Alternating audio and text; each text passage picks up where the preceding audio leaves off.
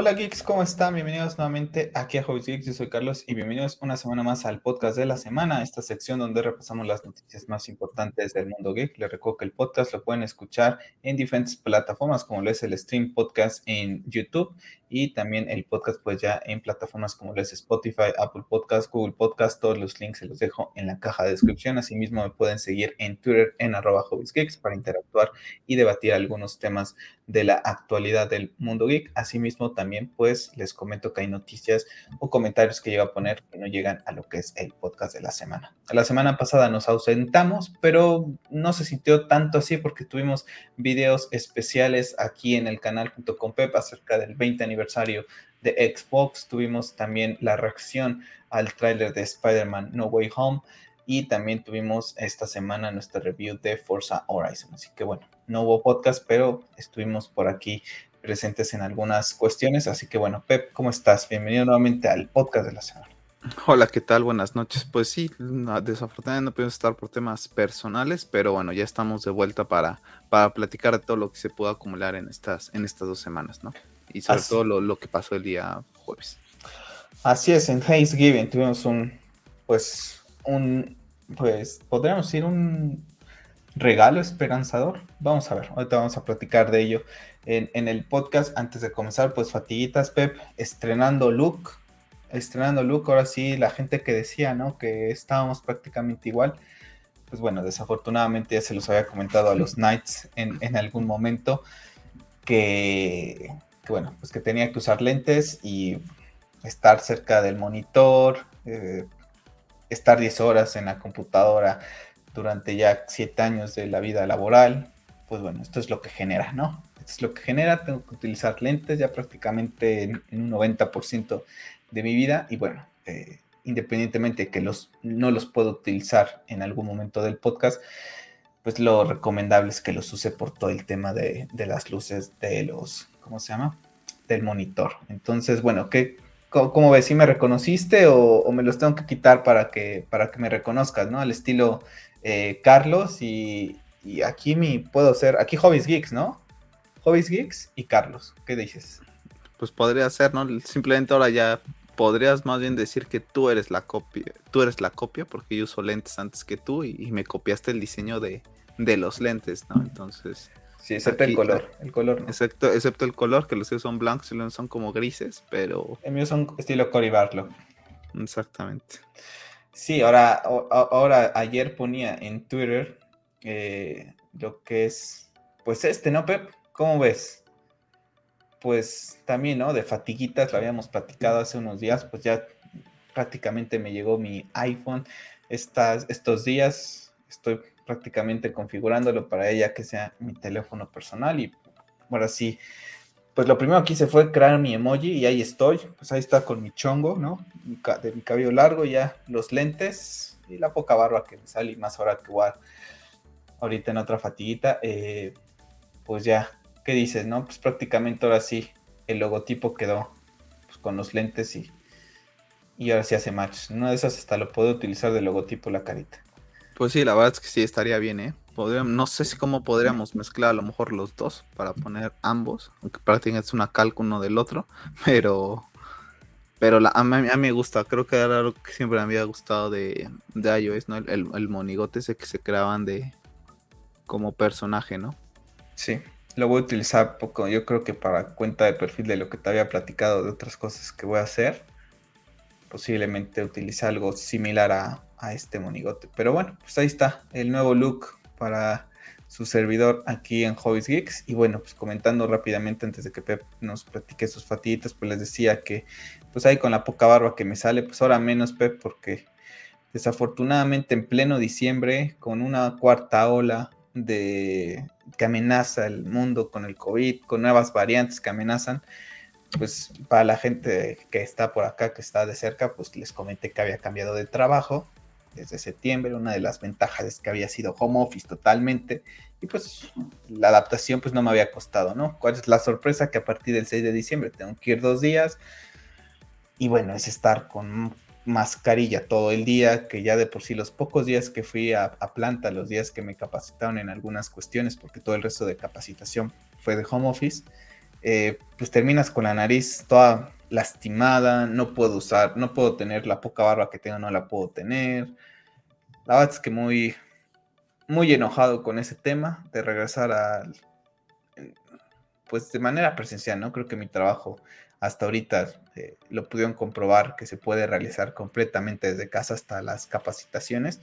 Y aquí en México, tristemente, pues las compañías, pues estamos en el tercer mundo y no se van a, no se van a adaptar, ¿no? Mientras mis colegas en Estados Unidos y mis jefes siguen de home office, aquí en México con un sistema de salud peor, con una economía peor, con todo peor, nos hacen ir, ¿no? Sí, y es curioso, ¿no? Porque a ti te avisaban que regresabas y a mí también. Yo, yo sigo estando en, formato un día oficina, un día eh, presencial, pero a partir también de diciembre ya comienzo a ir más días, ¿no? Y pues la verdad es que no solamente ahorita, porque ya salió ayer, el, ayer en la noche, eh, salió ya el tema de, de la nueva variante, ¿no? Como que ya empezaron a levantar alarmas. Yo aún así consideraba un poco imprudente comenzar en diciembre, ¿no? Porque al fin y al cabo es la época de frío, que a mucha gente le puedes dar, no es necesariamente que te dé la enfermedad ahora del bicho, simplemente te puede dar una gripa común o, tener muchas alergias,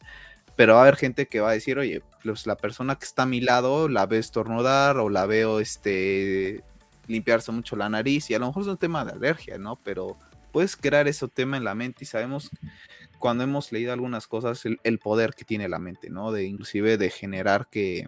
No, y hasta que te pueda ver mucha gente se, enferme y, es bastante, a mí la verdad es que me llega a ser también bastante molesto, la es que mi trabajo tampoco requiere estar presencial, pero bueno, vivimos en un país atrasado en, muchos aspectos y mentalmente en el tema laboral yo creo que es uno de ellos, ¿no?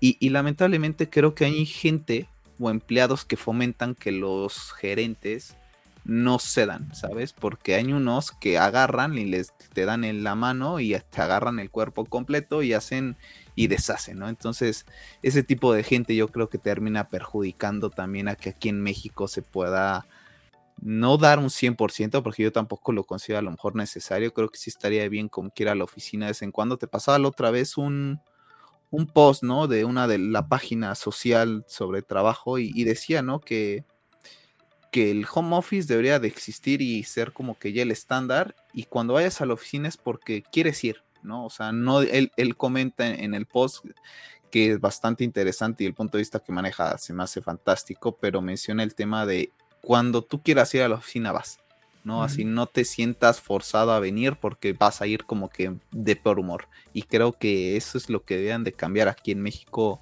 muchísimas empresas, ¿no? Lamentablemente yo creo que las empresas que cuando hagan una oferta laboral pongan en las en los temas de cómo funciona la descripción del trabajo, pongan el home office, va a hacer que la gente se empiece a postular ese tipo de empresas, porque el COVID, eh, el COVID ya dejó un, unos estándares a lo mejor de trabajo y mucha gente ya se acostumbró a, a verlo normal.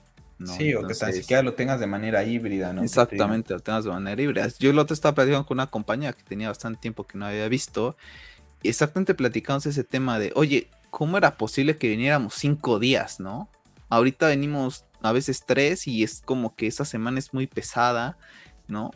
Y ahorita ya te acostumbras a esto. Entonces yo creo que esas empresas que logren adaptarse a estos cambios, sobre todo para los trabajos que no es necesario tener a las personas al 100%. Yo creo que esas empresas van a ser las empresas a donde todo el mundo va a querer ir en algún momento. Así es, en una de esas tú y yo buscamos después, ¿no? Temas así relacionados, que puedas tener esa comodidad, esa facilidad, ya les platicaremos, ¿no? Cómo vaya aumentando eh, este tema de la nueva este, cepa, pues a ver si regresamos, Pep, o no, queda ahí. Yo honestamente a veces, yo hay creo... Hay que que sí, muy, muy molesto, sinceramente, ¿no? Porque te platiqué que va a haber cierre de planta el 17 de diciembre, eh, los últimos 15 días prácticamente del año mucha gente cierra, entonces como vas a hacernos regresar 15 días, pues ya te hubieras esperado enero a lo mejor, ¿no? Y ya te vas mentalizando, oye, pues en enero y ya lo vas procesando, pero en fin, no, no queda de otra y, ni modo, a seguirle trabajando, ¿no? Posiblemente yo te digo que puede ser que hasta se para atrás, honestamente. por todo el tema de ahorita, que a lo mejor no es, entre comillas, podríamos decir que está controlado, pero yo recuerdo que inclusive aquí en México nos mandaron a, de home office antes de lo previsto, desde mi punto de vista, ¿no? Todavía no había comenzado muy fuerte aquí en México y como que cerraron todo. Entonces hay muchas incoherencias, lamentablemente, en el gobierno y el presidente que tenemos en este país pues las comparaciones que hace con que va a entregar los medicamentos, es que si las, las dos empresas de papas y la de refrescos llegan a los pueblitos, que él también va a llegar. Entonces, mira, cuando tenemos un presidente de ese calibre, pues ya lo demás va en, va en cascada, literalmente, no hay una pena. Sí, que te, te estés comparando con esas dos potencias y que te demuestren que ellas lo pueden lograr y que tú no lo has logrado como gobierno es, es muy triste. Nada más para cerrar el tema de aquí del monigote, chicos, déjenos en los comentarios o por Twitter qué les parece el monigote para la gente que va a decir, oye, pero ese tiene los ojos claros. Bueno, eh, yo tengo los ojos claros, quizá igual que Pep, quizá no se llega a notar nuestros ojos claros en, el video, pero bueno, es muy parecido, ¿no? Color un poco miel verdoso nuestro tono de, de, ojos. Entonces, bueno, pues ahí está, ¿no? el, monigotito. Y de fatiguitas, eh, comentar de mi parte, sigo viendo lo que es eh, Los Sopranos, maravillosa serie, ya voy en la quinta temporada. Una 20, 25 capítulos más, la termino.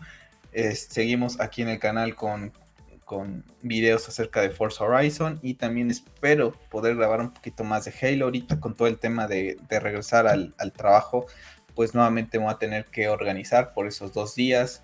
Eh, bueno, entonces ir viendo poco a poco esos temas. Así que bueno, eh, y también comentar que ya tuve oportunidad de ver Chang-Chi en Disney Plus, así que bueno, la verdad es que me ha gustado, ya puse algunos comentarios en, en Twitter acerca de lo que es la, la película, para no entrar más en detalle, es una película un poquito vieja. Y bueno, creo que tú terminaste ya de ver The Office. Sí, precisamente hoy por la tarde ya la terminé de ver, finalmente. La verdad es que creo que los últimos capítulos vuelve a tomar un poquito de, de nivel a la serie, te lo comenté. Ya hay una escena muy, muy, muy, muy buena de Pam y de Jim ¿no? La verdad es que creo que es para las nueve temporadas. Yo prácticamente, la verdad es que no son dos personajes a los que le estudia mucho cariño, pero una escena donde Jim le demuestra a Pam eh, por qué está haciendo lo que hace de quedarse con ella. Creo que, que la abuela, ¿no? Es una escena donde le muestra un video de donde ella no se da cuenta de que Jim está enamorado desde hace mucho tiempo, ¿no? Posteriormente está de Pam, hace también un gesto eh, de él para que él pueda cumplir su sueño y, los dos dejan eh, la empresa papelera para irse a perseguir el sueño de la empresa que crea Jim.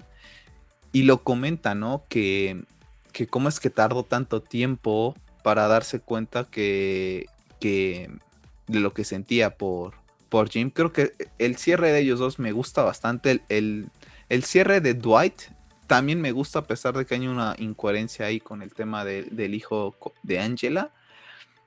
Pero me dejo un marzabol de boca en general estas dos últimas temporadas. Creo que no supieron tomar rumbo con, con el tema de quién ocupaba el puesto de, de Michael. El actor que David Andy, honestamente no sé cuál sea su nombre, desaparece prácticamente toda la novena temporada y es como de, si sabías que este actor se va a desaparecer por temas de otros proyectos, no lo pongas, porque en verdad se ve muy mal. Ahí yo creo que hubiera estado mejor traer a lo mejor a un a una nueva persona y hacer que Jim y Dwight como que unieran fuerzas, ¿no? Que a lo mejor Dwight no le cayera bien por X razón y que Jim no le caiga bien por, por tal razón. Y ver a lo mejor un desarrollo donde Jim y Dwight, a pesar de tener ese tema de ser némesis, por así decirse, se unan, ¿no? Para luchar en su día a día contra su nuevo jefe. O simplemente poner a cualquiera de ellos dos como, como gerentes y darle un poquito más de cabida a otros personajes, ¿no? Como Kevin, con el mismo Stanley, la misma Phillips, o sea, creo que tenían personajes que a mí, en lo particular, Kevin, Stanley, se me hacen bastante buenos, creo que se desperdicia mucho, ¿no?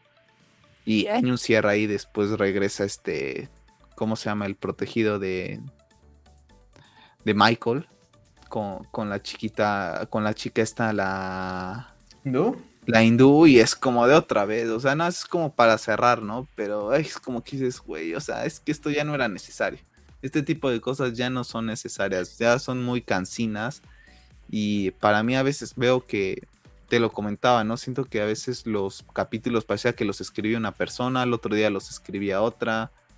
No sé, yo creo que la serie es buena hasta el último capítulo de Michael y los últimos tres, cuatro capítulos de, la, de ahora sí ya de la serie creo que son buenos. O sea, retoman un poquito, pero el transcurso para llegar ahí es bastante insufrible. Sí, yo ahorita la verdad es que vi, he visto cuatro o cinco capítulos después de que se fue Michael, la verdad es que me está costando y la verdad es que con el poco tiempo que se... Permíteme, Pepe.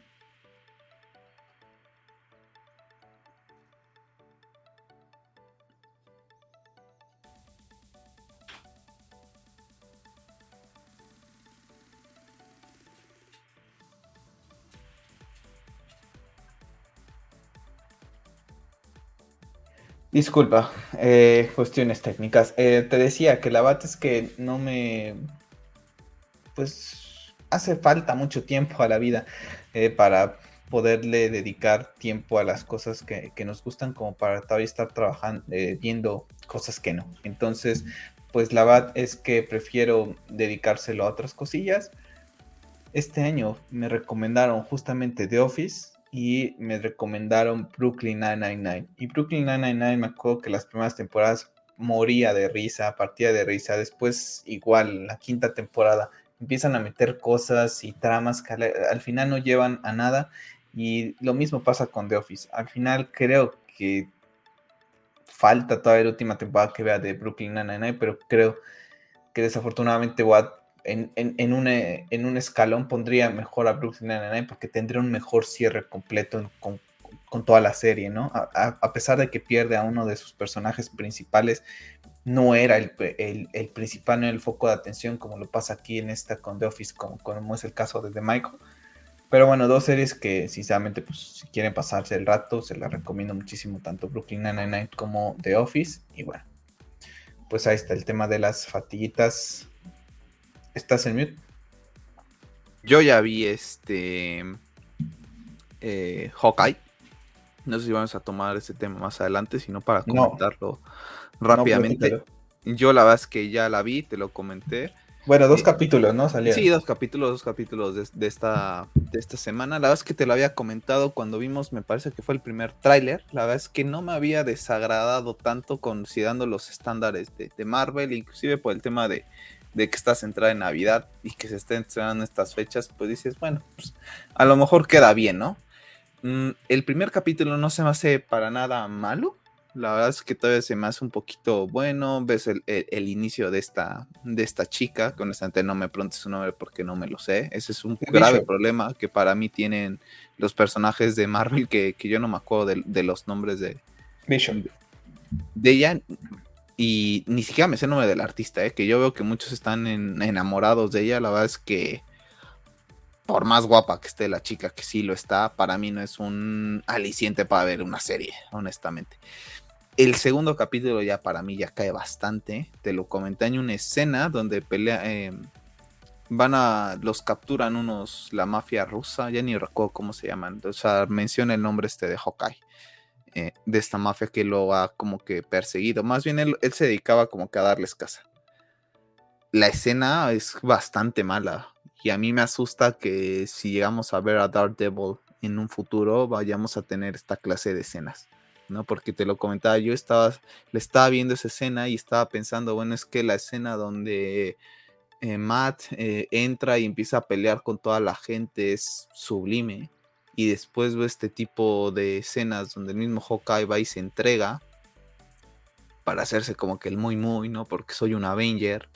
Y después esta chica toda desesperada va y lo trata de rescatar y cae de la azotea y todos se le quedan viendo. Y chistes tontos como que es que estamos como que en un este almacén, ¿no? Y no, pues es que tu almacén no está tan guay y le empiezan a decir los de la mafia, no, pues es que ya los, los Love y todo eso están bien caros en la, aquí en Nueva York, y entonces para que, los, que nos alcance es como de, es neta, me estás metiendo esta clase de, de diálogos cuando se supone que debes de estar en un momento tenso de que te están capturando y que te podrían matar y empezar a torturar y me sales con esta clase de chistes. Voy a darle una oportunidad. Yo creo que a lo mejor al otro capítulo y ya si veo que el otro capítulo me resulta un poco pesado, pues la verdad es que la corto, pero sale Tony Dalton, ¿eh? La verdad es que no tenía ni idea que salía Tony Dalton aquí en, esta película, ¿no? Eh, digo, en esta serie. Este, va a ser prácticamente es el villano de. Para mí va a ser el villano, o lo estoy viendo así ya. Tiene aspecto de.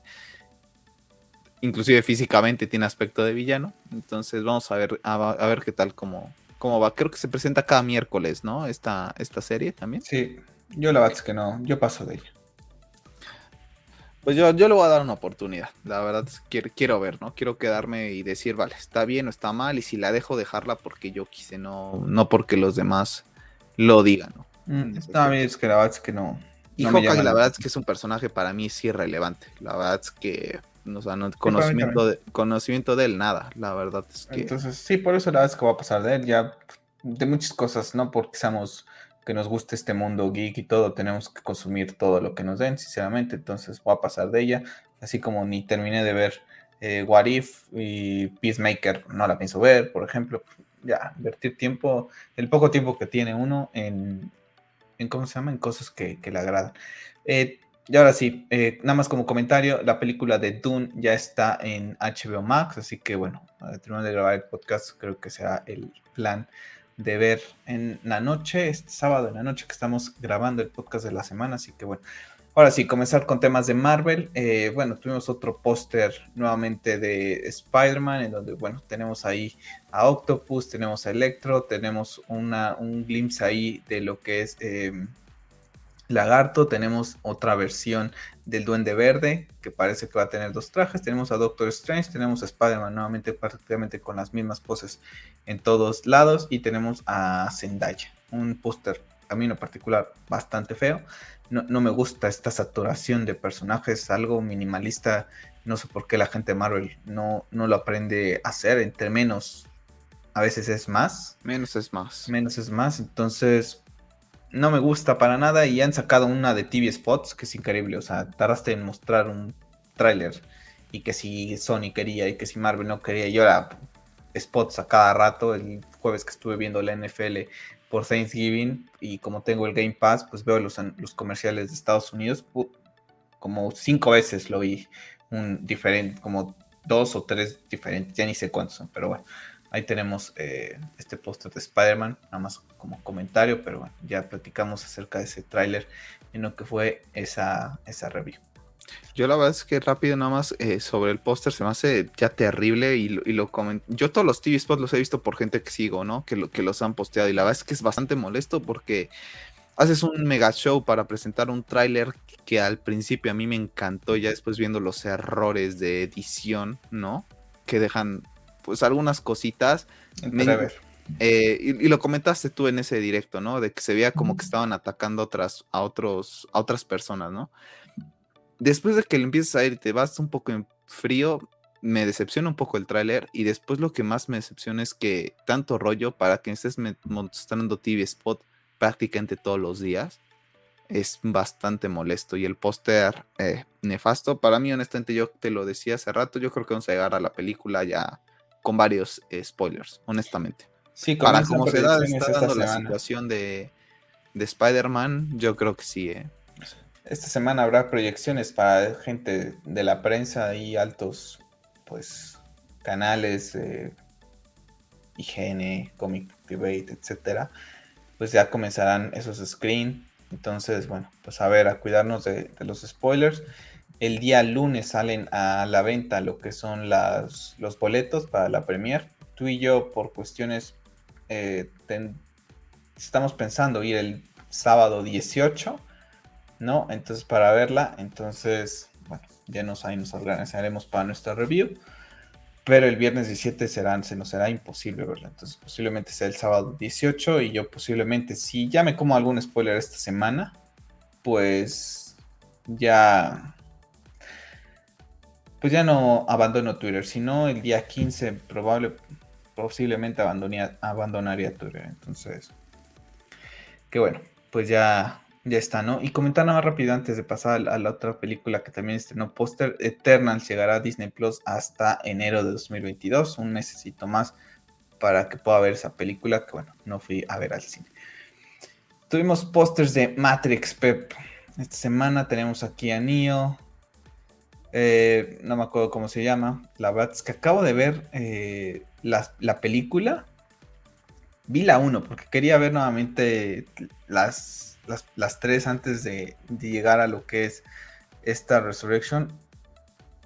Pero la, la 1 se me hace muy buena, pero me acuerdo cuando las estabas viendo y creo que lo platicaste en algún podcast, se te comenzaron a ser difíciles y tú y yo pues, tenemos gustos muy similares y la verdad es que digo, ay, es que perder mi tiempo en, cosas que me van a hacer, este, pues no pasar bien el rato, pues la verdad es que no, no, no creo que lo vea, entonces voy a, nada más vi la 1 y que tenía años que no la veía con esa es con la que me voy a ir para verla y creo que tampoco la voy a ir a ver porque sinceramente no voy a ir a ver al cine de Matrix, sinceramente.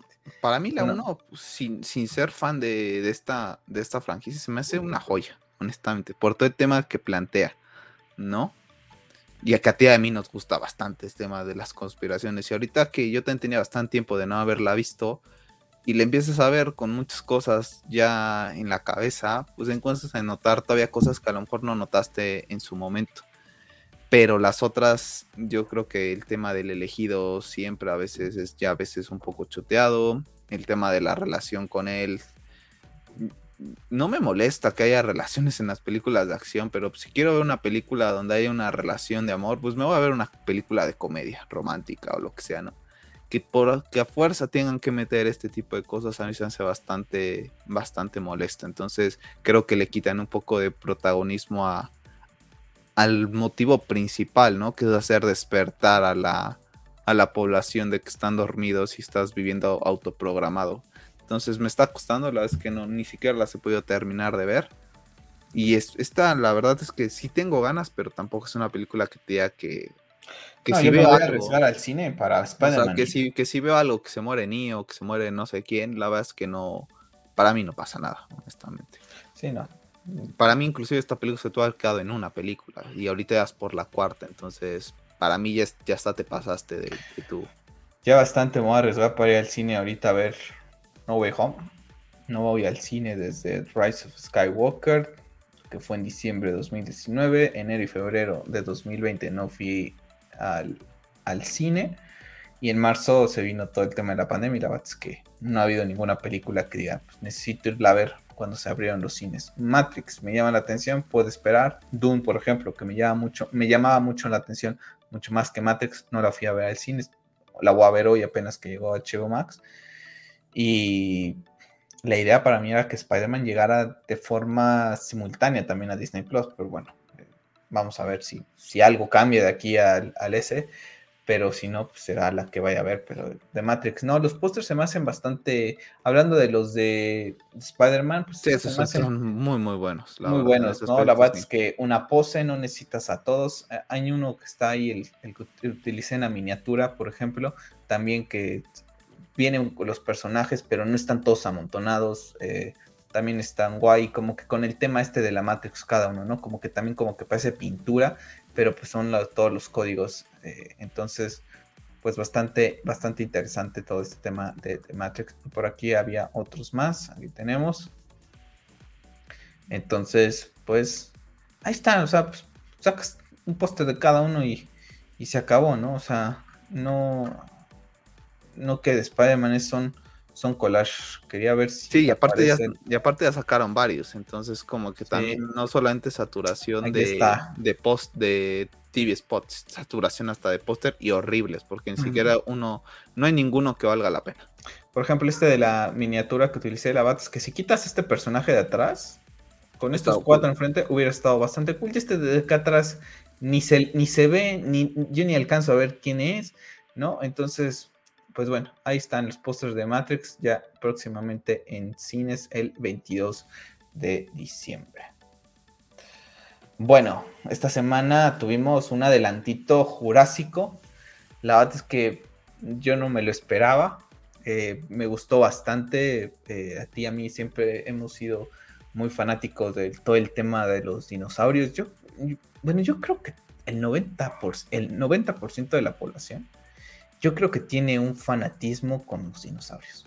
Te pueden gustar más, te pueden gustar menos, pero te generan algo porque tienen todo ese, pues, misticismo, ¿no? De, en verdad, estas criaturas existieron hace 65 millones de años en esta tierra antes de nosotros.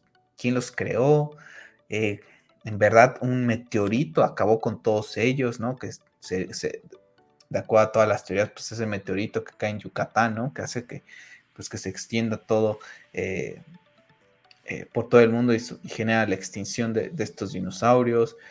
Entonces, a mí siempre me, es un tema que me ha fascinado, ¿no? Cómo estas criaturas pudieron haber dominado el mundo hace muchos años.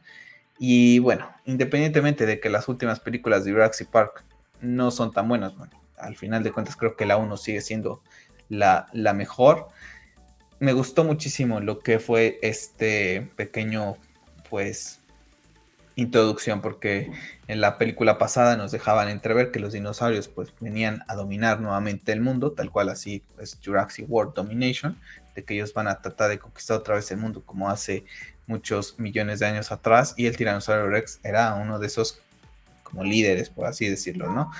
Entonces, bueno, pues vemos a ese tiranosaurio, es lo que te, comentaba yo, que así lo entiendo, ¿no? Vemos a este tiranosaurio Rex que está en la actualidad eh, con los humanos, es de donde toman uno de los mosquitos, ¿no? Porque lo vemos en la época, pues ahí eh, del pasado, vemos todo el, pues el ambiente, el ecosistema de los dinosaurios ahí conviviendo y vemos cómo muere este T-Rex. Y después vemos ese famoso mosquito. Entonces, pues mi idea es eso, ¿no? Que es el mosquito del viejito, que a partir de él, pues comienza todo este tema de la, pues, de la clonación.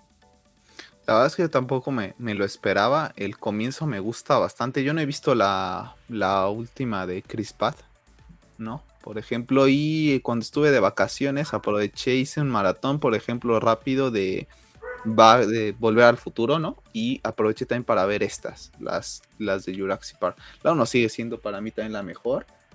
Y la 3 honestamente no es tan mala, ¿eh? la, recordaba peor y la verdad es que tiene, tiene momentos agradables eh, y, memorables, ¿no? Sobre todo cuando aparece el tema del celular que está suene y suene y suene, ¿no? Este, como dices tú, es una película que ya el hecho de tener dinosaurios tiene mucho misticismo, ¿no? Entonces, hay una teoría rápido nada más para comentarte que dicen que inclusive ni siquiera nunca existieron. ¿eh? Es una teoría muy muy loca que todo el tema de los de los fósiles fueron creados porque hay mucha gente que suplanta fósiles. Entonces, hay gente que, que lo llegan a ver. Hay un canal, uno de los principales canales que comenzamos a ver hace mucho tiempo, tú y yo de misterio, que plantea este tema en uno de sus videos. La verdad es que se me hace un poco loca, pero, pero ahí está, ¿no? Porque como dices tú, quien los creó, en verdad desaparecieron por eso. El tema de que se convierten y evolucionan en las aves, ¿no? Que aquí se puede ver, si, te fijas, hay unos dinosaurios ya con plumas, ¿no? Entonces, e, ese tema la verdad es que es fantástico, a mí también me, atrapa mucho y espero que retome un poquito a lo mejor, eh, que sí aprovechen los efectos visuales pero que también regresen un poco a lo que hizo Spielberg en su momento. Creo que esos dinosaurios a día de hoy, te digo, yo acabo de ver prácticamente las tres. La verdad es que la uno la ves y dices, en la época en la que estabas, lo que logras con los dinosaurios robóticos es impresionante porque se acercan tanto en algunas tomas y parece que estás viendo una serpiente o un cocodrilo. Entonces, y luego ves los de la última con Chris todos tecnológicos y los ves y dices, pues sí, se ven bien, pero eh, no se ven reales, se ven más reales los de los de Spielberg. sí tienen ese efecto práctico. Me gustaría que regresaran un poquito a eso y, que quiten tanta tontería, la verdad. Eh, que los puedas controlar o que corras con tacones. Eh, sí, sabes como de no, o sea, no. Sí, la verdad es que es un misticismo eh, impresionante. A ti a mí siempre nos han gustado. La verdad es que desde pequeños, con pie pequeño, fue que nos empezaron a gustar los dinosaurios. Íbamos aquí a una laguna y jugábamos con, ellos. Eh, posteriormente, aquí en Puebla, donde vivimos, pues está el African Safari. Recuerdo que hace unos años íbamos, creo que en universidad o en prepa, no recuerdo, trajeron un fósil ¿no? Y pues tú y yo ya no sabíamos prácticamente de qué va el African Safari y dijimos, nosotros vamos por, a tomar nuestra foto con nuestro fósil. Y posteriormente, cuando tuvimos oportunidad de, ir a, Londres, que estuvimos viviendo por ahí un, tiempillo, dos mesecillos, pues fuimos, ¿no? Al Museo de, Ciencias Naturales y lo primero que ves es, son, son eh, pues fósiles de dinosaurios, tenemos ahí varias fotos con, con ellos. Entonces sí, es un, es un misticismo impresionante, ¿no? Ojalá algún día nuestra alma, cuando pase a otro plano, pues, eh, pues sepa, ¿no? Alguna vez, eh, para cerrar este tema, ¿no? De estos misticismos, recuerdo que una vez en, este mismo canal que, comentas de misterio, una persona que decía que había muerto y vio qué es lo que pasa después de lo que, la vida después de la muerte, por así decirlo, y después regresa. Y recuerdo que comenta que puede ver todo, ¿no? Desde la creación, todo el tema de los dinosaurios, me acuerdo que lo comentaba, entonces imagínate, ¿no? Eh, poder visualizar todos estos temas, pues sería algo fascinante. Entonces, no conozco a alguien eh, de, persona y en Hobbies Geeks, eh, gente que sea, quería que no le, no le atraen los dinosaurios. Creo que por el simple hecho de, todo ese misticismo que conlleva, creo que es algo que, te llama la atención. Entonces, esperemos, como dices tú, que salga bien. A mí las de Pratt, Chris Pratt, la segunda sí la vi. La he visto una vez, la vi en el cine. Eh, con mi exnovia y Mm, tenía muchas cosillas de... Ah, que decías, ah, no, no tan buenas. Pero la primera, como que trataron de hacer lo mismo que la primera, no está tan mala, pero tiene temillas ahí. Pero esperemos que esta, esta no sé, que, que hagan que los dinosaurios ganen. A mí me gustaría ver eso. Sí, que como que generen una especie de, extinción humana. Estaría bien, ¿eh? La verdad es que yo la de Crispat, la, la, la segunda no la vi, la otra la he visto una vez. Está en Netflix y como que tengo pendiente de verla, pero me da tanta flojera que digo, mejor veo otra cosa. Bueno, vamos a pasar a temas de Star Wars. No voy a poner el tráiler y también lo de que hablábamos hace rato de, lo que fue Jurassic World eh, Park, eh, por temas de que nos están dando a cada rato de eh, reclamos por no sé qué. Entonces, independientemente de que no podemos monetizar nada, pero tampoco queremos estar molestando a YouTube con, cada stream con, esto, ¿no? Pero salió hace rato en el canal de, YouTube de Star Wars, de Disney y también redes sociales, un pequeño adelanto de lo que es el libro de Boba Fett. Dura 30 segundos, se llama Regine. La verdad es que luce bastante bien. No muestra prácticamente nada, nada más vemos un. Lo más destacado para mí es un close-up de, de Boba poniéndose la máscara y, diciendo soy Boba Fett y sacamos. La verdad es que visualmente también luce bastante bien, entonces bueno, la serie llegará el 29 de diciembre, ya prácticamente un mes, para que veamos el regreso del cazarrecompensas más famoso de toda la galaxia. Bueno, Pep, pues la señora Patty Jenkins, ¿te acuerdas? Hace unos días hablamos de ella, acerca de todo el temilla que estaba por ahí y creo que justamente unos días después, ella misma salió a decir que tenía, eh, habíamos comentado creo que en el último podcast, todo ese tema de que había eh, un atraso en su película de Rogue Squadron. Y posteriormente salió ella a decir que estaba teniendo diferencias creativas con Lucasfilm, ¿no? Y que para un top, es que así ahora se describe ella como un top filmmaker, eh, hacer una película de Star Wars es como que no lo sabes.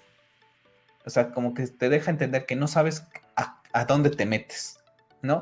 Y para mí es muy contradictorio estas primeras estas palabras de Jenkins. Uno, porque Top Filmmaker, pues sí tiene ahí algunas películas interesantes y todo. Y alguna vez tuve un, comentario con eso de, Twitter. Pero bueno, eh, creo que se le subió un poco. Creo que se le subió un poco, ha perdido los pies. Creo que siempre es mejor actuar con humildad, con sencillez. Algo que creo que está perdiendo mucho. Ha puesto muchísimas excusas con Wonder Woman 84 cuando prácticamente es una película muy mala. Dentro de un mes cumple un año que, se que salió. La verdad que está en HBO Max. No, no, no me apetece ni, ni verla en HBO Max y mucho menos me apetece comprarla no sé si en algún momento, si la 3 me llega a gustar, pues tendré que comprar un pack de la trilogía, pero ahorita la verdad es que no pienso gastar en Wonder Woman 84. Pero regresando a esto, eh, de Patty Jenkins, me, me pone un poquito así como que, ¿cómo que no sabes a dónde te metes con Disney y con Lucasfilm? Una de las razones por las que ella dejó eh, la secuela de Thor fue por eso porque Disney y Marvel Studios estaban detrás de ella y le, dijeron que tenía que hacer eh, Thor Dark Moon de esta manera. Y ella decía que no, que ella no lo quería hacer así. Y fue una de las razones por las que la dejaron ir. Así, y que ahora que me diga que ahora que llega Star Wars, pues es como sorpresa, es como, pues sí es la misma casa, es, Disney, ¿no? La verdad es que a mí Patty ya cayó de mi gracia. La sí, verdad a mí también cada día cae un poquito más. A mí, honestamente, para mí top, ¿qué, película top tiene? O sea, para mí nada más Wonder Woman. O sea, que eso me lo van a decir otro, otro, otro director. La verdad es que yo no conozco ningún trabajo de Jenkins, quitando Wonder Woman, ¿no? Este, bueno, y es que este, el tema de no solamente venir a contradecirse, porque ella perfectamente sabe cómo está su, cómo funcionan las películas de superhéroes, cómo funcionan las películas de Star Wars, ¿no? Creo que aparte eh, te vienes a ganar el, el no el odio, el, eh, que los fans de Star Wars no quieran que en algún momento regreses, ¿no? O sea, que te vayas a arrepentir de lo que dijiste y, regreses pidiendo perdón y que mira, me equivoqué y ahorita sí ya la quiero, ¿no? Creo que se equivoca ahí. Nada más como, perdón, nada más como comentario para la gente que decías tú ahorita que no conoces mucho de Patty Jenkins, aquí estamos viendo en pantalla un poco de su filmografía. Una de las, su mejor película es Monster de 2003. Es una película que una persona me rebatió hace unos, unos días que decía, es que Monster es muy buena. Y yo le decía, sí, que ya sé que es buena, pero es una película de 2003. Estamos en el 2021. No, no puedes vivir de una película del 2003. O sea, es como eh, Cristiano Ronaldo. No vive de lo que hizo en Manchester United y, y, llegó y ahorita vive de eso, ahorita en Manchester United. No, vive de lo que hizo en Manchester United, vive de lo que hizo en el Real Madrid, de lo poco medio que hizo. ¿Me explico? ¿sabes? Es como que ser constante, ¿no? Lo mismo con otros directores que han sido constantes. Sinceramente, que después de Monster no tengas una película tan, tan grande hasta Wonder Woman 2017, pues son prácticamente más de 10 años en donde tuviste trabajos muy regulares, ¿no? Y tu última película con Mujer Maravilla 84, pues deja mucho que decir para mí dejan, en todos los aspectos y yo la, veo desubicada desde hace, desde hace tiempo con declaraciones eh, incoherentes, fuera de tono, justificando su fracaso con Wonder Woman 1984. Para mí está perdida, honestamente, no, no, tiene, no le veo ni pies ni cabezas a ella. Honestamente ya está, la veo y me molesta por sus comentarios. Creo que tuvo que haber aceptado. La cagué con Wonder Woman y voy a trabajar para que la 3 esté al nivel de lo que estuvo la de 2007. Con eso, mis respetos. Que no quieres trabajar en Star Wars, que porque no te dejan trabajar y a lo mejor si te enganchas con ellos van a querer que te enganches de por vida, entonces ya no vas a poder desarrollar este otra especie de cine. Va, pero entonces no lo digas desde un principio. Entonces, sí acepto y bla bla bla. No, desde un principio, ¿sabes que No me interesa volver a Star Wars, ¿sabes? Mi, mi rumbo es tirarle por acá y quiero enfocarme en este tipo de cosas, ¿no? Acabando Wonder Woman, me voy a dedicar a hacer cine de, otro estilo. ¿Sabes qué? Para adelante, para adelante, Patty, o sea, para adelante, pero que, acepte sus errores con Wonder Woman y entonces no quieres eso, vale, vete a otra cosa. Y la otra, catalogarse top, pero ¿de dónde? O sea, ¿de dónde? O sea, que me perdone, pero no. O sea, honestamente yo creo que no. La verdad es que ha perdido pies y, los timings, ¿no? Porque justamente también Cary Kennedy eh, comentó que estaba como que ahí por eso el tema de la pausa, ¿no? De, del atraso de esta película, pero el rumor dicen que a Cary Kennedy no le gustó Wonder Woman 1984 y por eso se están cuestionando el tema de Patty Jenkins. Entonces, a ver cómo termina este, este temilla, pero yo, yo me voy más a que no va a ser ninguna película de Star Wars, sinceramente o al menos, al menos que se esperen, haga Wonder Woman 3 primero y, dependiendo de cómo vaya Wonder Woman 3, la, la regresan.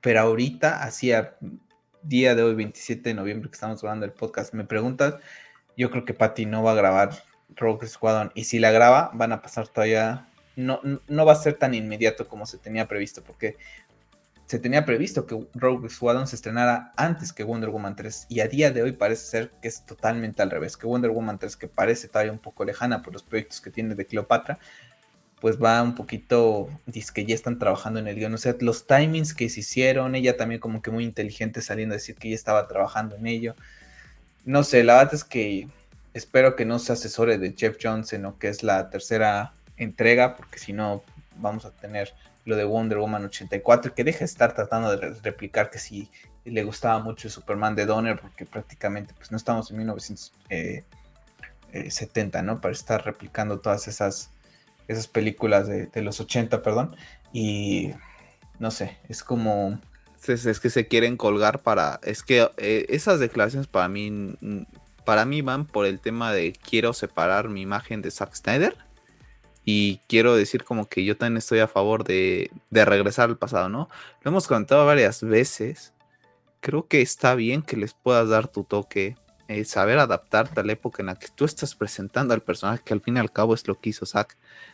Para mí, yo, yo honestamente con ella la veo muy perdida. Es como si Steven Spielberg viviera de Tiburón, viviera de IT, y ahorita me saliera de, Jurassic Park. De Jurassic Park, ¿no? Y, y digo, él ha estado muy constante a lo largo de, de su carrera, ¿no? Pero supongamos que tuviera esas tres películas, ¿no? O Indiana Jones, y de ahí, pum, la rompe y deja 20 años de trabajar y ahorita regresara, ¿no?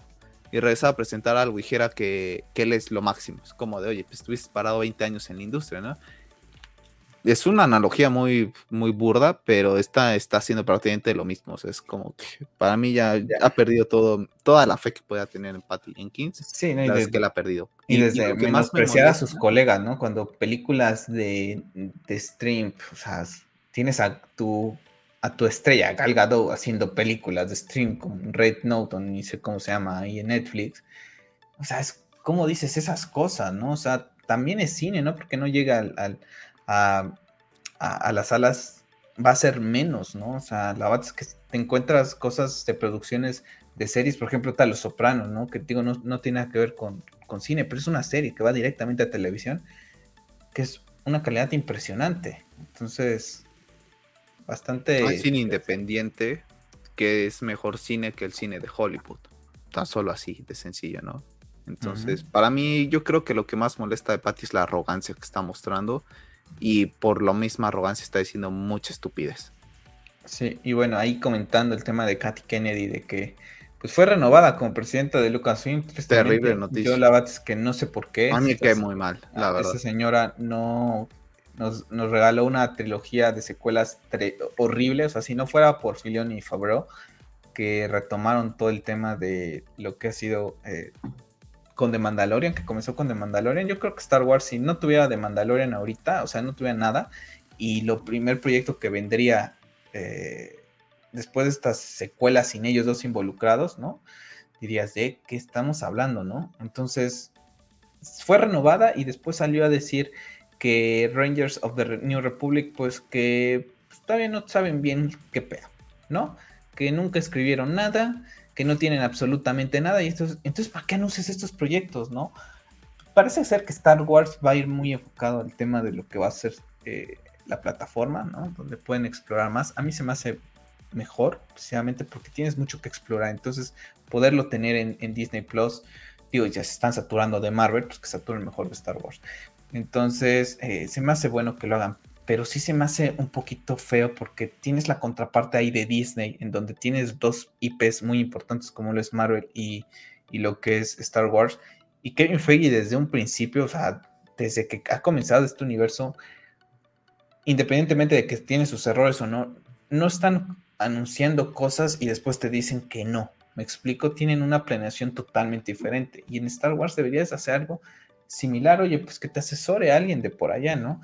El rumor está también que la trilogía de Ryan, de Johnson, no va para ningún lado, mejor, ¿no? Pero después de lo que hizo con el episodio 8, que bueno, también a lo mejor si trae una idea nueva lo podría hacer fantástico, ¿no? Pero son cositas que, dices tú, ¿por qué, no? ¿Por qué con Star Wars? O sea, siempre pasa con las, con las franquicias que a ti a mí nos gustan, más es como que las que tienen como que esos tropiezos, ¿no? Y la verdad es que, bueno, tampoco es que me afecte tanto que se cancele e, este proyecto, pero sí te deja mal sabor de boca que digas, oye, entonces ¿para qué la anunciaste si no tenías absolutamente nada? ¿No? Era para llenar ahí el, pues el, espacio. El logo del momento.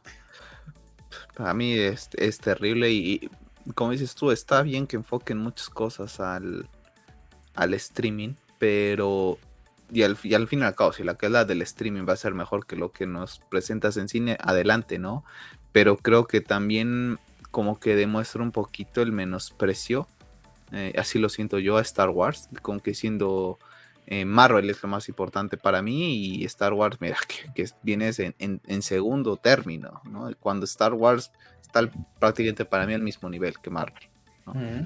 Y bueno, noticias interesantes, Natasha Liu fue elegida como el cast para lo que es Sabine, este personaje que conocimos en, en Rebels. La que cuando hace rato que estaba buscando esta imagen y cuando la vi, así con, con esta, eh, con esta imagen que tengo es prácticamente Sabine. La verdad es que me ha gustado el cast. Eh, entonces, bueno, es una serie que estará llegando también próximamente, porque también justamente será la noticia que el rumor dice que se estrenará después de Mandalorian temporada 3. La serie comienza producción en marzo de 2022 y Filioni ha comentado que ha sido emocionante escribir esta serie. Entonces, bueno, tenemos el regreso de estos dos personajes y con Filioni detrás de, ellos, pues creo que, que, hay fe en esta serie de Ahsoka Se parece mucho, ¿eh? la verdad es que a mí me ilusiona porque creo que es el. Creo que es el personaje que más me gusta de, de, Rebels. Sí, la verdad es que sí. Este, ¿cómo Los mandalorianos siempre me gustan. Ya se me olvidó el nombre del robot. Este. Del. del Chopper. Del Chopper. Son los dos que más, más me gustan. La verdad es que a mí me gusta, no me desagrada para nada el cast. No, para mí tampoco, me parece perfecto. Me parece además, bueno.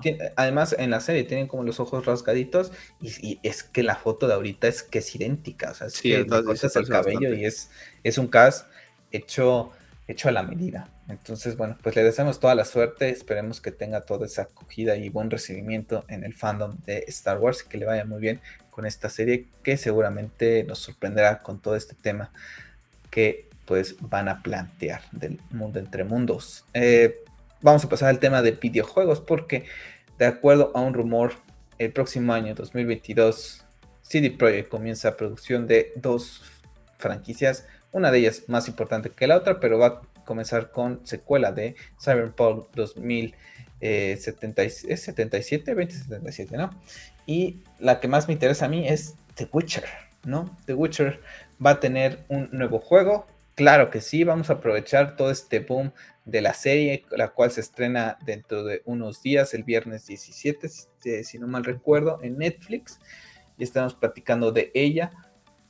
Pues sí, si Henry Cavill comenta en una entrevista que él está completamente dispuesto a hacer las siete temporadas que se han comentado, pues imagínate, en siete años sí puede sacar un juego que haga que también mucha gente vaya a la serie como gamer, que seguramente prácticamente todos los gamers ya fueron a lo que ha sido la primera e irán a la segunda temporada, pero a lo mejor alguien que diga, oye, ¿qué, es esto, no? Y, ah, pues mira, puedes jugar un videojuego de él, ah, sí, ¿en serio? Ah, pues lo, voy a probar, ¿no? Y, ahí, se van saltando.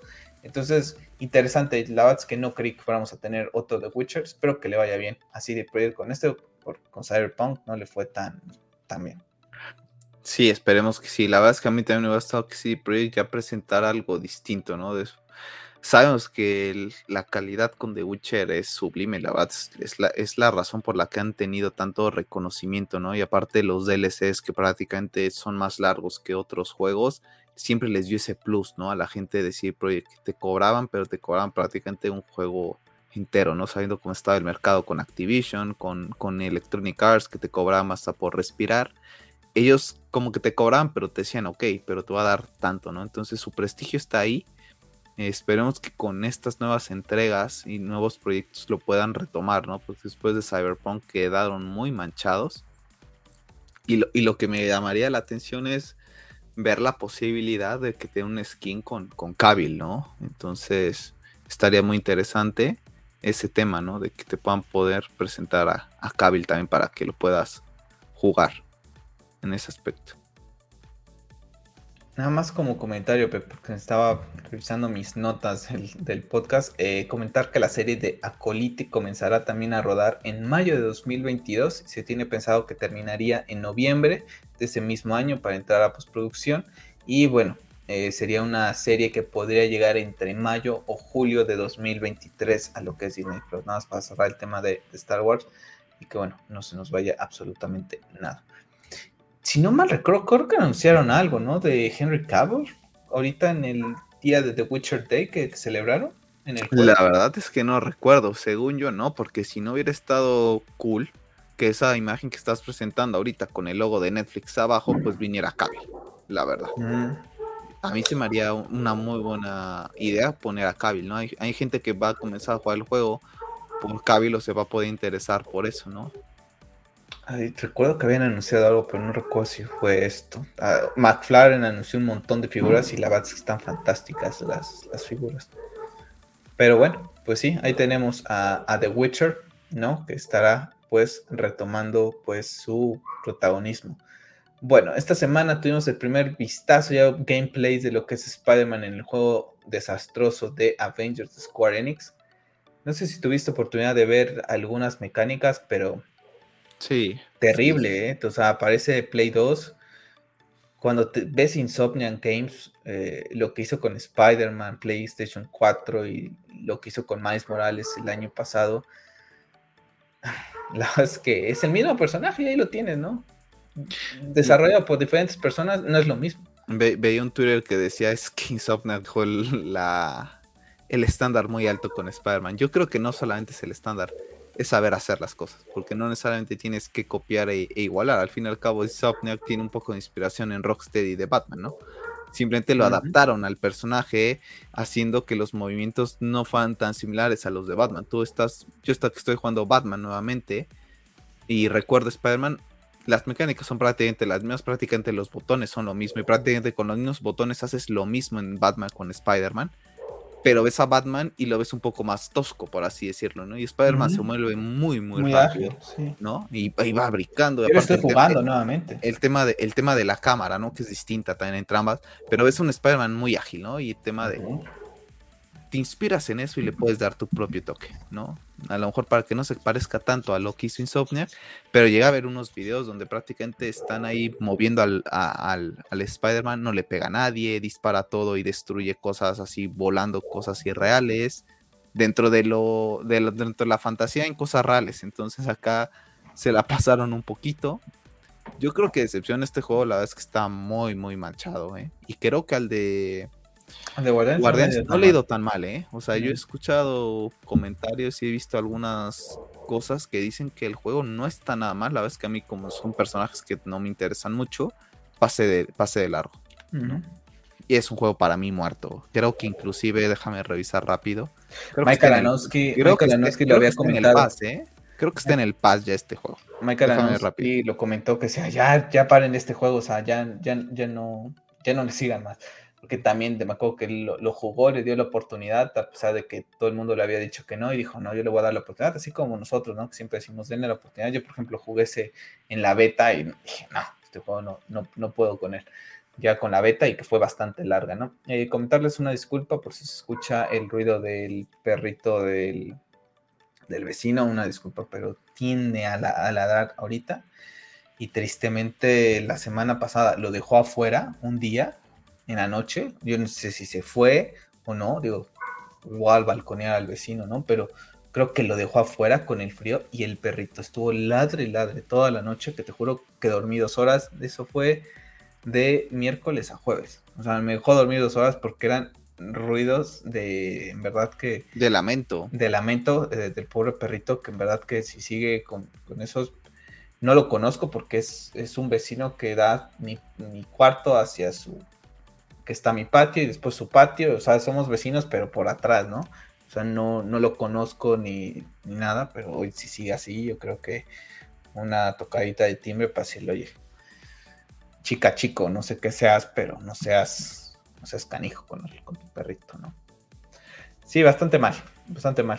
Me, confirma si está en el paso o no. Y bueno, continúa con el tema de videojuegos. No, no está. Porque, bueno, pues Electronic Arts le dijo a Dice que Nanais Paloma con Battlefront 3, que no hay presupuesto, que si quieren, que para hacer un juego de estos se tendría que haber tenido un, un 20% más de venta para generar eh, el mismo dinero. Y bueno, pues yo me pongo a pensar, aquí Electronic Arts como Poncius Pilatos, creo que se lava las manos y le eche la culpa a DICE, cuando el, al final de cuentas DICE es quien hace el juego pero al final de cuentas quien lo distribuye y quien mete muchos temas y, mete manos es Electronic Arts. Y todo el tema de las transacciones y todo el tema de cómo salió fue culpa de Electronic Arts, no DICE. O sea, DICE cuando sacó el primero fue un juegazo. El, el, Battlefront 1... El 2 es un juegazo. Y el 2 es excelente juego. Excelente juego. Manchado por Electronic Arts. Manchado por Electronic Arts. Entonces que Electronic Arts le diga a DICE, no tienes oportunidad de hacer esto, es como, no. O sea, hazlo y vamos a hacer las cosas bien para que veas cómo yo te puedo dar un buen juego de Star Wars, ¿no?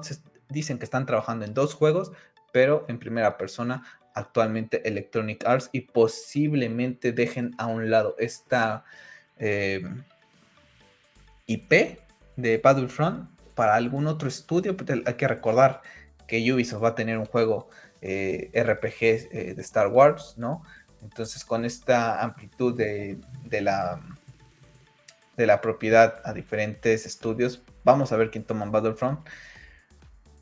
La verdad que ahorita no se me ocurre ningún, ningún otro que lo pueda hacer. Dice creo que lo había hecho bastante bien, no le va mal con, sus Battlefields.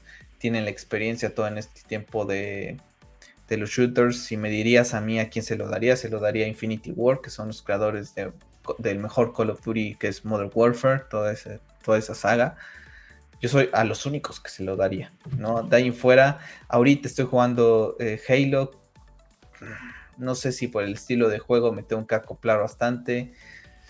Um, Mira, los de Gears también podrían ver. En su momento, Guerrilla con Killzone comenzó con juegos de shooters, entonces. Sí. Pero sería exclusivo de, Play. Entonces, no, no creo.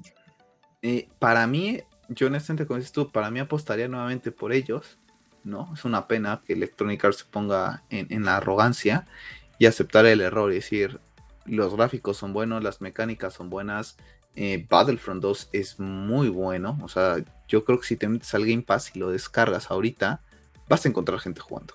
Y la verdad es que es extremadamente bueno. El problema es que aquí le arruinó Electronic Arts cuando dijo, vamos a ver hasta dónde podemos exprimir a los jugadores. Y pasaron esa barrera. Y ellos fueron los que mataron al juego. ¿no? Por, al igual que Activision, les encanta sacar dinero hasta por respirar y ellos son los culpables para mí del fracaso de, de Battlefront.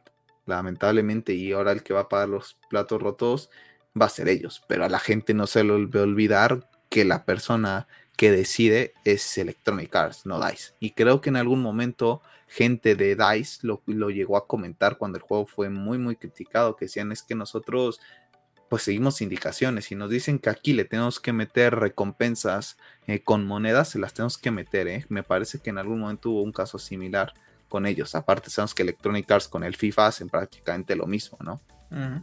Pues sí, tristemente. Entonces vamos a ver cómo termina este culebrón y a ver cómo salen los otros dos juegos de Star Wars, que seguramente uno de los que están trabajando es la secuela de Jedi Fallen Order, juego que salió ya en 2019, la primera entrega y que pues tiene eh, tela de donde cortar. Bueno, vamos a cerrar el podcast de la semana con temas de DC Comics. Primero que nada, pues eh, la serie de Constantine que llevará eh, de título Justice League Dark Constantine. Pues bueno, pues sí va a ser tan dark porque HBO está considerando a un actor de color para interpretar a Constantine.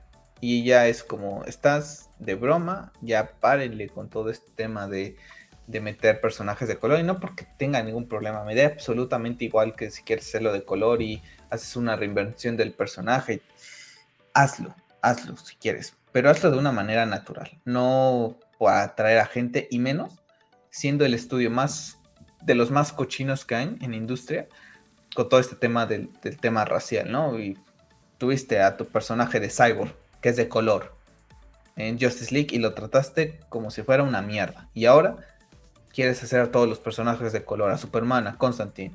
Eh, un rumor de un, tema también de, Batman, que vale, que está ahí el hijo de Lucius, que lo puedes hacer, pero no tardan en, salir el rumor de que quieren hacer a Bruce Wayne de color. Entonces es como, no, a mí lo que me, enoja más aquí es el tema de esa doble moral, esa hipocresía por parte de Warner Brothers y toda esa gente que le aplaude, ¿no? No, personaje de color, bravo lo recuerdo muy bien con el tema del Superman de color, de una persona de color de Estados Unidos que dijo, a mí esto se me hace más hasta ofensivo de, de estas cosas, ¿no? De que nada más lo quieras poner de color para atraer a cierto sector y como que tengas nuestro cariño, nuestro respeto, no sé qué yo, o sea, es como, no, no lo hagas, no lo hagas. Yo, yo creo que en algún punto algunas personas, ¿no? De, yo creo que sí lo han de sentir como ofensa, porque aparte la forma en que se llega a presentar es como que muy forzada, eh, no, como dices tú, no orgánica. Entonces yo creo que ellos, hasta ellos mismos van a decir, sabes que para hacerlo así, mejor no lo hagas, ¿no? Y, y la gente que esté involucrada y haya visto todo el tema de Fisher, eh, pues sabe perfectamente de qué te la corta esta, esta empresa. Entonces, que no estoy hablando de todos, ¿no? Estoy hablando de la división que, que se dedica a lo de a lo todo lo que está Sí, relacionado a esto, a DC Films. Entonces, yo creo que queda muy manchado. La verdad es que a mí tampoco me molesta que lo enrimenten bien, o sea, que se justifique bien y, y para adelante. La verdad es que no le veo gran problema. Aquí creo que el problema es la doble moral de, de las empresas y que muchas de ellas eh, sacan este tema de somos muy... eh, fomentamos todo este tema, pero cerramos la puerta de la empresa y en verdad pasan cosas terribles de abusos, de discriminación. No lo hemos, no nunca lo íbamos a platicar, pero el tema de Activision y Blizzard va por ahí, ¿no? Una empresa que ha quedado súper manchada ahorita por todo el tema que están viviendo de demandas prácticamente y que han estado retrasando juegos como Diablo o más bien trabajando en Diablo con todo este problema. Overwatch 2 retrasado, prácticamente está como que en hold, ¿no? Oye, y ahorita su serie en Netflix dicen que es una de las mejores series, ¿eh? Yo hasta tengo ganas de verla. Esta no recuerdo qué personajes de qué de qué videojuego estaba. ¿Sabes League of Legends o algo así? No. ¿Es- ¿No es, ¿No es lo que dijiste tú ahorita? No. ¿Overwatch? Es, a ver, dame Es un que no recuerdo, la, la de la chica tú dices, ¿no? Sí, se llama Arcane, pero según Sí, yo sí, era... pero según yo es de otro, ¿eh? No, A no ver. es de Overwatch. ¿No es Overwatch? No, no es de Overwatch. A ver, ahorita, Pero queda muy manchado. porque- Y creo que Warner Brothers eh, se mueve en la misma. Ah, o sea, sí, es League of Legends. salía el tema de de más abusos y recuerdas que creo que fue el día de la, de la comunidad LGTB y Warner Brothers saliendo, ¿no? Como que a, a fomentar ese, ese respeto es como de, oye, tú estás maltratando a toda la gente dentro de... Me Entonces, yo- quedé con que en mi cabeza que era, no sé por qué, ¿cómo se llama? Se me. Overwatch. Overwatch, y sí, es cierto, es League of Legends, perdón, pero dice que está muy buena la serie. entonces nada más para cerrar, si se hace bien, pues, bien, yo no tengo la verdad ningún problema, pero lo que molesta es la doble moral. Esta semana salió el primer tráiler y también este póster de lo que fue, de lo que es la próxima película animada de DC, que es League of Super Pets, que llegará en mayo 20, que tenemos a Dwayne Johnson como Crypto y a Kevin Hart, no recuerdo el nombre del- del- de este perrito, pero bueno, ahí vemos a Crypto despertando a Superman, después lo, lo atrapan, la Liga de la Justicia se ve envuelta, le pide apoyo a algunos, eh, algunas mascotas, y bueno, le dicen que cómo lo van a, ayudar, que ellos no tienen superpoderes, y bueno, ahí empiezan a tener superpoderes, este, e- este perro estilo que vendría siendo como el Batman, ¿no? Eh, es súper fuerte, ¿no? Es prácticamente indestructible, lo vemos en que le pegan una bomba y, y los defiende, tenemos una ardillita ahí que saca rayos, un cerdito, la verdad es que está curiosa, no es para mí, sinceramente, no vi el tráiler y, y- y dije, no, pues sí está bonito y todo, pero creo que sí es para un público infantil. Espero que con esto logre tapar un poco DC a ese público infantil que ha perdido por todo el tema tan eh, de marketing y tan fuerte que tiene Marvel. Pero bueno, eh, ahí está, ¿no? A mí en lo particular no es una película, o sea, si la llego a ver, me espero HBO Max, ¿verdad? Ni de chiste, ni en, ni en un mundo sin COVID voy a ver esta película al cine, sinceramente, porque no es para mí ya, ya no es para mí esto, es, sí la puedo ver, pero ya en casa, tranquilamente, sin necesidad de, de gastar eh, algo extra, ¿no?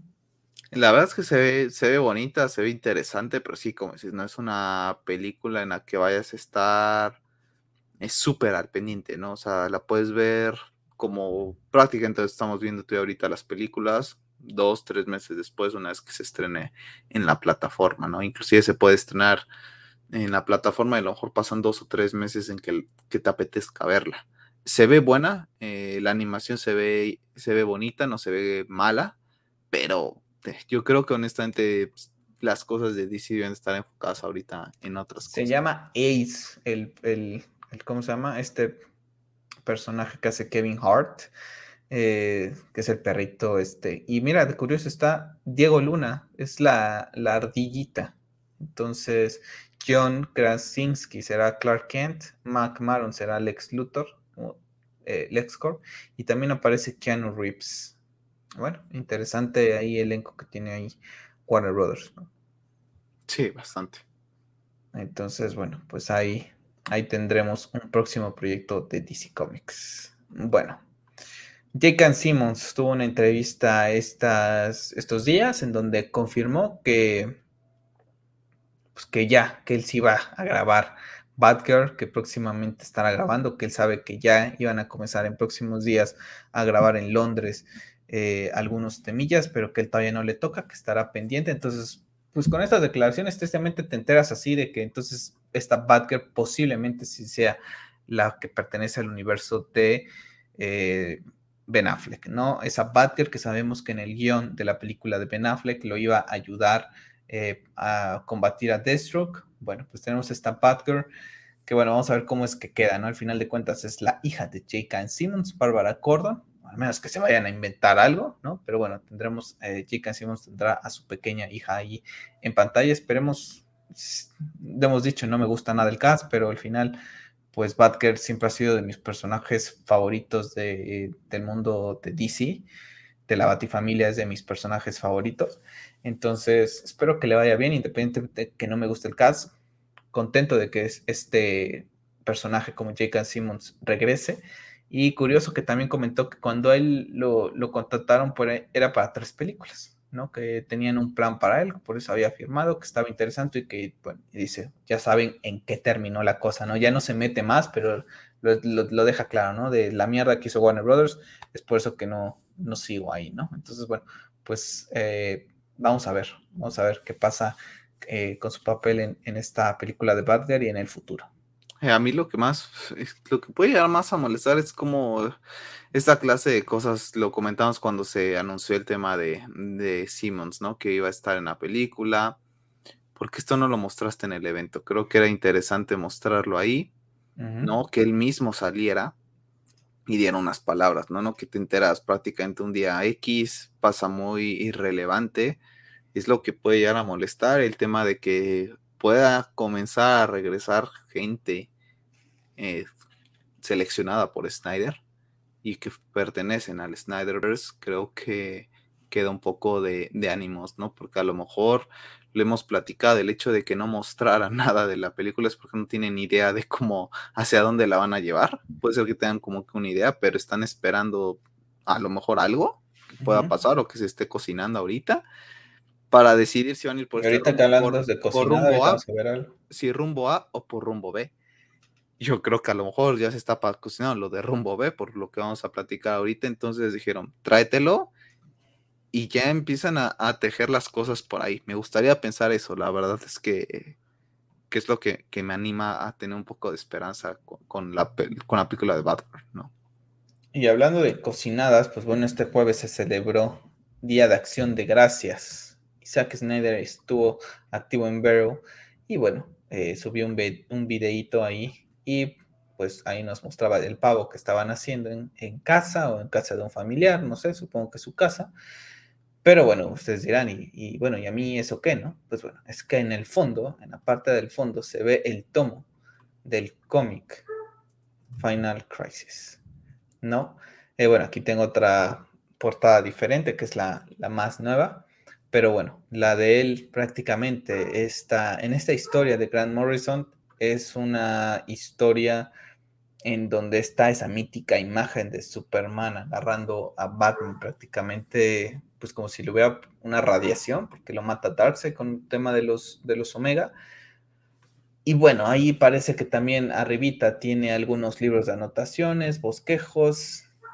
Zack es muy críptico en sus mensajes, no ese, ese cómic no está ahí porque sí, o sea, es Día de Acción de Gracias, ¿qué tiene que estar haciendo ahí? Lo hizo con toda la intención. ¿No? También hace unos días había sacado una imagen en donde mucha gente eh, pues revisó el tema de la simbología de los números, eh, muchas cosas que significaban y en manera de conclusión significaba un poquito un mensaje de esperanza, ¿no? Entonces decían que era un mensaje de esperanza, ¿no? Y después vemos esto, algunos del equipo de su trabajo han estado tuiteando algunas cosillas también, sobre todo de, de, Darkseid, que justamente pues en la portada, ¿no? Más famosa de este cómic, pues es la que se ve en la miniatura, en donde vemos a Darkseid con el símbolo Omega.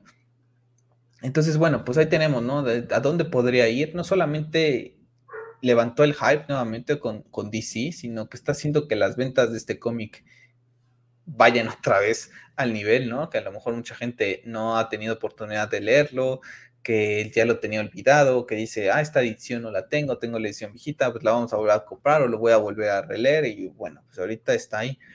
Y bueno, sabíamos que, Batman iba a sucumbir en esta película y bueno, aquí tenemos todos este, estos diagramas que hemos tenido eh, a lo largo del restore de Snyderverse, ¿no? En, este, en esta imagen en donde vemos eh, a Batman, ¿no? Sacrificándose, aquí el símbolo en la parte de abajo, y abajo veíamos eh, pues el bebé, ¿no? Para que Lois y Clark pudieran eh, tener esos, pues ser padres, ¿no? Entonces sabíamos que él se iba a sacrificar y, de hecho se sabe, ¿no? Que en la tercera entrega de la Justice League que se tenía pensada por parte de Zack, pues es, es, ya es una Liga de la Justicia sin Batman. ¿No? O sea, es una Liga de la Justicia en donde Superman es el protagonista ahora sí, porque en la otra pues viene siendo toda la Nightmare Scene en donde Batman muere. Entonces, bueno, pues tenemos ahí todo ese, pues, guiño, ¿no? De hacia dónde iba esta, esta, esta visión de Zack.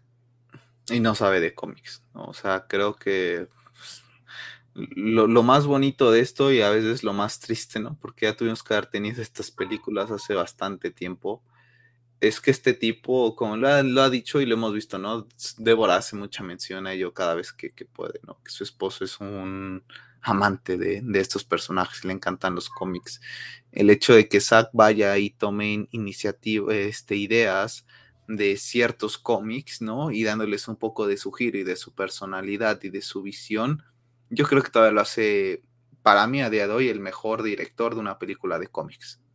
honestamente, creo que sabe de lo que habla, sabe perfectamente lo que escribe eh, y hacia dónde lo quiere dirigir con muchísimos guiños y tomando muchísimas referencias en muchísimas cosas, ¿no? Y este mundo de cómics es súper vasto, o sea, ¿cuántos años ya tiene Batman, Superman? Entonces, que tome ciertas cosas de cada uno y mezcle algunas, a lo mejor es donde a mucha gente le, le causa el shock, ¿no? Que no sean tan simples las películas de Zack. Y como dices tú, ahorita el cómic se está vendiendo como pan caliente, ¿no? A mí ahorita en, en el timeline de, Twitter es prácticamente la gente comprando el cómic, eh, gente revisando si la página que se mencionó en una publicación antes traía alguna pista ahí porque como dice Zack no pone las cosas así. Llegaba a ver un Twitter que decía que le recordaba eh, ciertas cosas que pasaran eh, cuando todo el cast comenzó a tuitear el restore. Esa sensación de que sabes que algo está pasando, pero no quieres llegar a ese extremo de emoción porque no sabes si en verdad va a pasar, pero estás emocionado, sabes que dentro de ti la esperanza e, es más fuerte que lo que era antes. Entonces, me gustó mucho ese Twitter. Como dice, me siento como en 2019, ¿no? Y pone la fecha, ¿no? Creo que estamos así, nuevamente, ¿no? Y, el hecho de, de JK Simmons regresando, siendo el Gordon de, de Affleck, creo que nos puede dar un poquito de ilusión, que al fin y al cabo puede ser que no pase nada, está bien, o sea, lo, entiendo, está ahí la posibilidad de que no pase, pero de momento creo que la ilusión, al menos en lo particular, ahorita es más grande de lo que era hace algunos meses. La verdad es que hoy en día tengo muchísima, muchísima ilusión y me siento igual, me siento contagiado por ese boom de que algo podría estar pasando. No te escucho para nada. Curioso que el 16 de octubre en DC Fandom, Jim Lee hizo este tweet. Just leaving this here and save you all some cut and pasting. Y justamente es, un crisis, ¿no? Entonces también mucha gente está diciendo que aquí él tiene algo que ver, ¿no? Entonces, se puede venir la crisis en DC de la mano de Zack, de Jim Lee. Puede ser que después de la fusión o antes de la fusión tengamos algo. Puede ser que sea nada más Zack con tal de levantar los ánimos nuevamente. No sé. Puede ser todo. Puede hacerlo para, inclusive para, ¿cómo decirlo? Eh, para mm, continuar el movimiento. Al fin y al cabo, en esto que creo que no lo necesita. Creo que es un hashtag que es trending topic. Creo que mínimo una vez por semana y posiblemente hasta me quedo corto. No lo vería por ahí. Yo creo que lo vería más con que lanzando indirectas, ¿no? Reanimar el, el restor no, no lo veo tanto, pero sin indirectas de él, ¿no? O a lo mejor una indirecta al fandom que lo sigue como que diciendo, hey, algo puede pasar, ¿no? Y quiero que más o menos sepan por dónde van los tiros, ¿no? Posiblemente.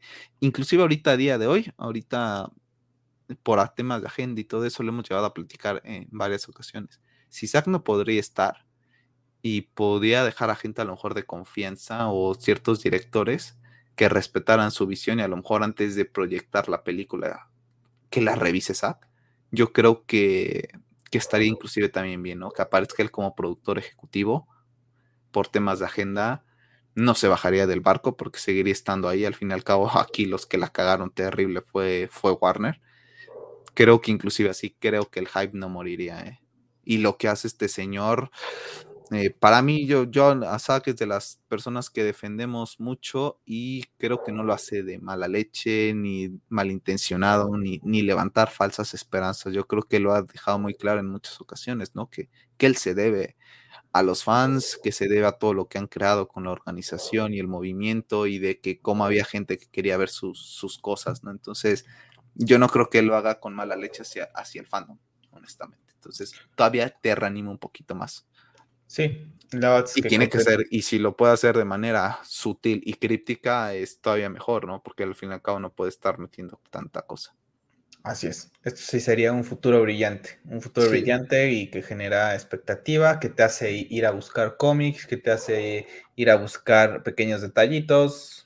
Se habló más de esto y se ha hablado más tres días ahorita que de Suicide Squad. Pero bueno, hay gente que sigue defendiendo. O que de Hawkeye de Hawkeye, que hay gente que sigue defendiendo a todo el universo de Hamada, personas de este movimiento que estaban en marzo, hipócritas, eh, ya tirándole cosas ahí al hashtag. verdad que no le contesto porque, porque soy educado porque con ese tipo de gente hipócritas, pues la verdad es que, ¿para qué me meto, no? ¿Para qué me meto con una persona doble cara que hace unos meses estaba en el movimiento y que ahorita ya le tira? ¿Para qué? Ya ya la, clase de persona te lo dejó claro cómo es, de esas convicciones que no se tienen firmemente y que voy hacia donde me mueva la, la marea. Pero bueno, un buen regalo de Thanksgiving por parte de Zack. Sí, yo creo que sí. Una, una, cosa es que pierdas un poco la fe de que pueda darse, y eso es normal. Al fin y al cabo somos humanos. La fe la pierdes en muchas etapas de tu vida. Pero que estuvieras en el barco mm, de una manera muy activa y después, ¡pum!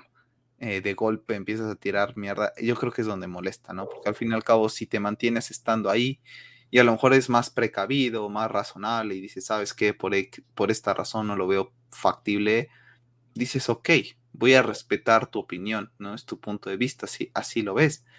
Pero cuando haces todo por destruir y meterte con la gente y poniéndoles apodos, eh, creo que es muy molesto.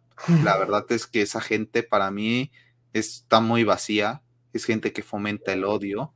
Sí, y después hacen los ofendidos. Y después hacen los ofendidos cuando, unos cuando, cuando uno les da respuesta, ¿no? Entonces, como de...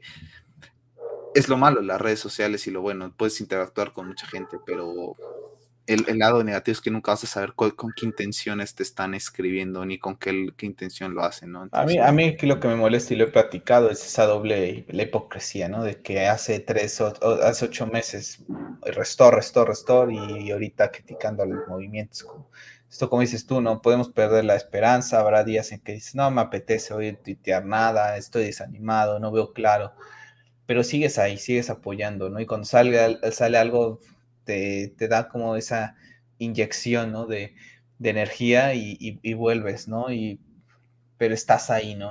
O no estás criticando todo el tiempo. Entonces, eso a mí lo que me molesta. Pero bueno, con esa buena noticia eh, y esperanzadora, podríamos, creo que cerrar. Yo creo que son dos noticias aquí, ¿eh? lo de JK Simmons, no, no, no creo que lo dejemos pasar desapercibido. El hecho de que sea el, el, el, Gordon, de Affleck puede tener peso. Sabemos que Flash va a, definir muchas cosas, pero puedes manejar, inclusive podrías destruir, entre comillas, el Snyderverse, pero manejar el Snyderverse como un Elseworld. Entonces, no sé cómo voy a trabajar Discovery, pero ahorita Saki me, deja con un poco, poco de ilusión bastante. Sí, regalo creo que anticipado de, Navidad lo que hizo Saka. Así que bueno, gente, pues vamos a cerrar este podcast de la semana y estamos platicando. el próximo episodio ya sería episodio 65, si todo sale bien, si no sale ningún tema personal y a ver qué noticias tenemos esta semana interesantes en el mundo geek. Así que bueno, Pep, que tengas una excelente semana y nos estamos viendo en la próxima. Un saludo a todos. Bueno chicos, les recuerdo que el podcast lo pueden escuchar en diferentes plataformas como lo es eh, Apple Podcast, Google Podcast, Spotify, todos los links siempre se los dejo en la caja de descripción. Les recuerdo que pueden seguirme en Twitter en arroba hobbiesgeeks y no se les olvide suscribirse al canal que, bueno, más contenido de Forza Horizon, Halo, el podcast, algunos otros videos que estamos haciendo como lo fue estos días acerca de la reacción de No Way Home, análisis de Forza, el evento que se cubrió de Xbox. Entonces, bueno seguimos trayendo cositas aquí del mundo geek. Así que bueno, que tengan una excelente semana. Yo me despido, soy Carlos y recuerden, sigan siendo geeks.